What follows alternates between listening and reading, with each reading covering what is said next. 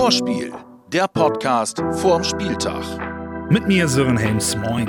Heute mit dem 23. Spieltag gegen Borussia Dortmund. Hey Leute, da sind wir wieder mit dem Vorspiel, mit Stimmen, mit Ailton, mit Umbro-Gewinnspiel und auch wieder mit dem Gegner Dortmund. Hatten wir doch gerade. Aber es ist jetzt auch halt wieder ein ganz anderes, neues Spiel. Denn im Pokal hatte man keine Misserfolge im Nacken. Jetzt ist aber ein Ligaspiel und die Saison war bis jetzt eher, sagen wir wie es ist, beschissen. Diese Saison ist äh, ja, keinen Spaß gemacht äh, bis, bis jetzt und jetzt äh, hoffen wir, dass wir können die Saison äh, umdrehen. Definitiv ist die Lage bedrohlich, aber es gibt noch gute Gründe an ein Happy End zu glauben. Wir haben noch zwölf Spiele. Wir haben jetzt äh, in dem Kurztrainingslager intensiv uns damit beschäftigt. Das stimmt mich positiv. Ich denke, wir haben ja alles besprochen, was zu besprechen ist. Wir ziehen jetzt alle am einen Strang und äh, jetzt müssen wir zusehen, dass wir den Bock umstoßen. Auch unser Coach glaubt noch an sein Team, unter anderem durch das, was er im Training sieht. Das Training ist viel besser als in der Hinrunde. Ich bin komplett dabei. Wir sind noch, haben das noch nicht gezeigt. Wir haben es in Leipzig nicht gezeigt. Wir haben es gegen Union nicht gezeigt. Aber auf Dauer wird sich gute Trainingsleistung, wird sich ein mehr erarbeiten im Training, wird sich auch auf dem Wettkampf wieder auszahlen. Klar ist, wir haben nicht mehr viel Zeit. Das ist auch überhaupt gar keine Frage. Aber das ist der Hauptnährboden für den Glauben, der nie weg war und der auch nicht weggehen wird. Und auch diese Woche wurde weitergearbeitet und das in einem Bereich, der normalerweise traditionell eigentlich kein Bremer Problembereich ist. Rein inhaltlich äh, war der Schwerpunkt, auch wenn das vielleicht ein bisschen komisch sich anhört, wenn man gegen eine Mannschaft wie Borussia Dortmund spielt, die jetzt auch Champions League hervorragend gespielt hat, die grundsätzlich vielleicht eine der besten Offensivmannschaften Europas überhaupt ist.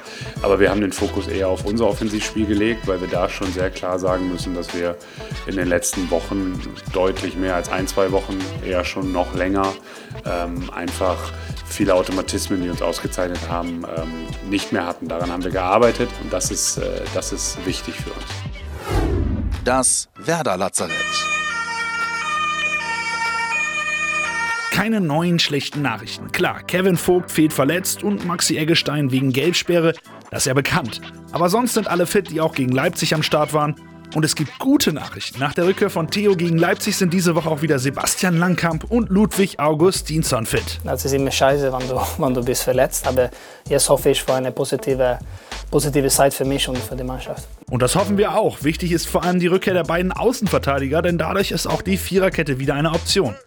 Generell ist die Entspannung der Personalsituation brutal wichtig im Endspurt der Saison. Ich habe letzte Woche das erste Mal in dieser Saison, das allererste Mal in dieser Saison Spieler nicht mit in den Kader genommen, weil wir genug Spieler hatten, um den Kader voll zu machen. Das heißt, ähm, das wird jetzt das wahrscheinlich, also wir haben noch zwei Tage, ich bin in dieser Saison sehr vorsichtig, aber äh, das zweite Mal sein, dass das passieren könnte. Gute Nachrichten aus dem Werder Lazarett. Da könnte man sich dran gewöhnen. Der Song des Spieltags. Alle zusammen. Wir geben nicht auf. Die ganze Stadt, denn wir sind grün-weiß. Oder einfacher gesagt, wir sind Werder Bremen. Mittlerweile ein absoluter Werder-Klassiker und dieses Mal unser Song des Spieltags. Wir sind Werder Bremen. Wir sind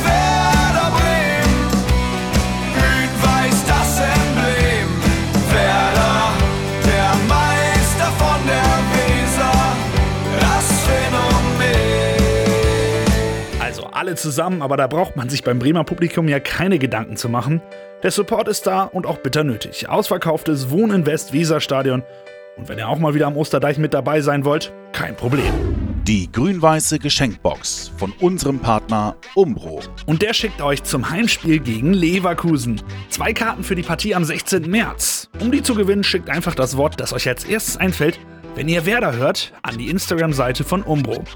Also euer Wort an die Insta-Seite von Umbro geschickt und mit ein bisschen Glück zwei Karten abgestaubt. Die Gegneranalyse. Die sind in komplett andere Lage als wir. Die spielen für, für Titel und keine einfache Aufgabe. Aber es ist, wir, wir dürfen jetzt nicht schauen, gegen wen wir spielen. Wir müssen die Punkte holen jetzt, egal, komplett egal. Ja, trotzdem schauen wir uns natürlich den Ballsportverein Borussia Dortmund 09 an.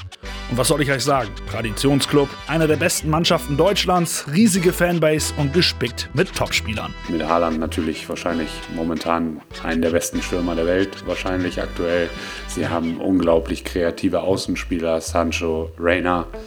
Kann, glaube ich, auch ganz gut Distanzschüsse, ich, kann ich mich daran erinnern. Ähm, haben jetzt ein defensives Mittelfeld mit Axel Witzel, Emre Can, die unglaublich spielintelligent, die sehr präsent da auch sind. Für mich nach wie vor den Strukturgeber oder Taktgeber mit Mats Hummels hinten, hinten drin. Ja, ja, ist ja schon gut, hab's verstanden. Viele Top-Leute. Zwei stechen aber selbst da aktuell raus. Zum einen Erling Haaland. Der Norweger ist weiter auf Rekordjagd. Er ist der erste Spieler der Bundesliga-Historie, der in seinen ersten fünf Einsätzen acht Tore erzielte. Und dafür brauchte er nur neun Schüsse auf das gegnerische Tor. Im Schnitt braucht er in der Liga 38 Minuten pro Treffer. Wahnsinn. Aber nicht nur er zeigt eine brutal gute Form. Jaden Sancho war in den letzten elf Bundesliga-Partien an 18 Toren direkt beteiligt. Er ist der dritte Spieler seit Datenerfassung, der in einer Bundesliga-Saison bei Toren und Assists die Marke von 13 erreicht hat. Zuvor schaffte das nur Marco Reus und ein gewisser Diego. An den dürften sich noch einige von euch erinnern. Ihr wisst schon, diese kleine brasilianische Zaubermaus. Ach so, ah ja, ja, diese, ja, okay. Wir halten fest, Dortmund ist gefährlich, aber auch verwundbar. Am besten wissen wir das ja durch die Pokalpartie. Schwierige Frage. Ist das jetzt eher ein Vorteil, weil wir wissen, dass wir die schlagen können? Oder ein Nachteil, weil die Borussen irgendwas gut machen wollen? Naja, also ich glaube auch nicht, dass irgendeiner in Dortmund äh, hier zum Achtelfinale gefahren ist und nicht weiterkommen wollte. Also von daher glaube ich, dass es schon etwas ist, was ähm, uns eher ein Stück weit dieses Gefühl gibt, wir haben die Gewissheit für uns unter gewissen Voraussetzungen. Wenn wir an unser Limit kommen, wenn wir schaffen, ihnen ein bisschen mehr unser Spiel aufzuzwingen, im Sinne von sie in Räume zu bringen, wo, wo sie sich nicht so wohlfühlen, ihnen vielleicht auch die Räume nicht zu geben, die sie gerne mögen, dann kann es, kann es Möglichkeiten geben, sie zu schlagen. Und äh, daher sehe ich das eher bei uns, dass es ein positives Gefühl auslöst. Ja, positives Gefühl war das ganz sicher. Zum Beispiel auch das 1 zu 0 von Davy Selke. Hier nochmal zur Erinnerung. Oh, this has been given away now. Rashica, the crowd all stand. Rashica shoots. The follow up into the net by Davy Zelka. That's what they bought him. That's what he's here for. Welcome back to the Weser Stadion, Davy Zelka. The crowd here on their feet as Bremen take the leads. Und um genau diesen Treffer geht's auch in unserem Rückblick. Was wirklich geschah. Ja, es war Flutlichtspiel. Bremen, ausverkauftes Haus. Borussia Dortmund kommt äh, im DFB-Pokal.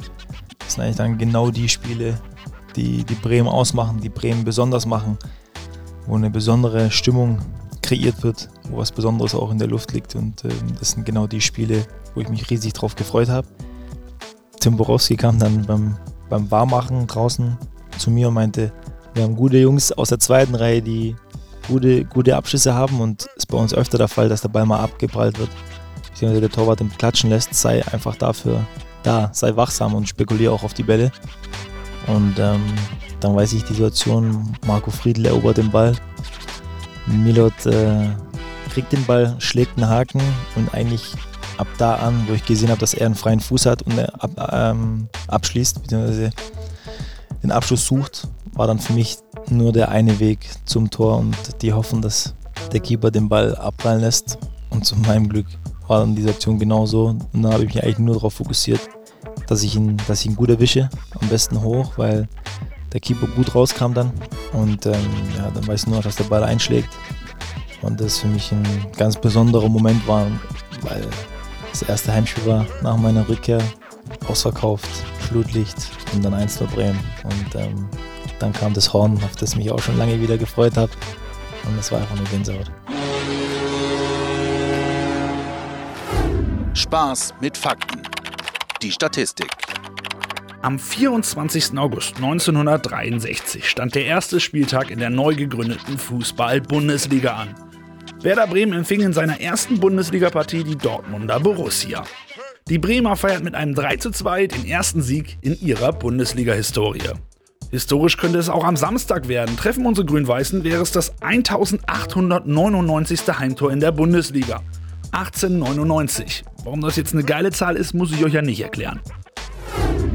Drei Fragen an Ömer Toprak. Du stehst aktuell noch bei Borussia Dortmund unter Vertrag. Ist das für Samstag? Spielt das irgendeine Rolle? Natürlich ist es ein besonderes Spiel, keine Frage. Ähm, nichtsdestotrotz spielt es dann auf dem Platz keine Rolle, weil letztendlich will ich dieses Spiel gewinnen. Inwiefern hilft es denn, dass man weiß, dass man Dortmund schlagen kann, gerade aus dem DFB-Pokal?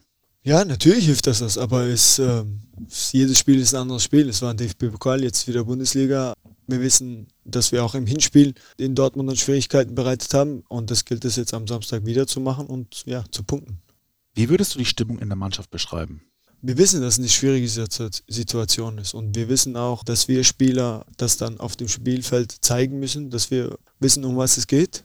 Untereinander wissen wir, wir reden viel, wir machen viel, äh, aber nichtsdestotrotz ist wichtig, ja, Samstag dann das Ergebnis, definitiv. Und wie immer zum Abschluss die Legende himself. Hier ist Ayrton. Das ist nicht Kugelblitz, das ist Ayrton-Anekdote wenn eine große Mannschaft spielt, Mentalität ist immer gewinnen, gewinnen, gewinnen. Borussia ist eine große Mannschaft hier in Deutschland. Äh, jetzt Bundesliga, äh, es, er versucht diese deutsche Meister dieses Jahr und er will keine Fehler machen und natürlich gegen Werder ist immer schwer spielen. Borussia weiß, Spiel in Bremen ist immer schwer. Ich sag mal ohne Schiri. Ohne Schiri, das ist, das ist mein Tipp für Borussia oder Werder gegen Borussia. Kann sein 2-2. Vorspiel, der Podcast vorm Spieltag. Jetzt abonnieren und keine Folge mehr verpassen.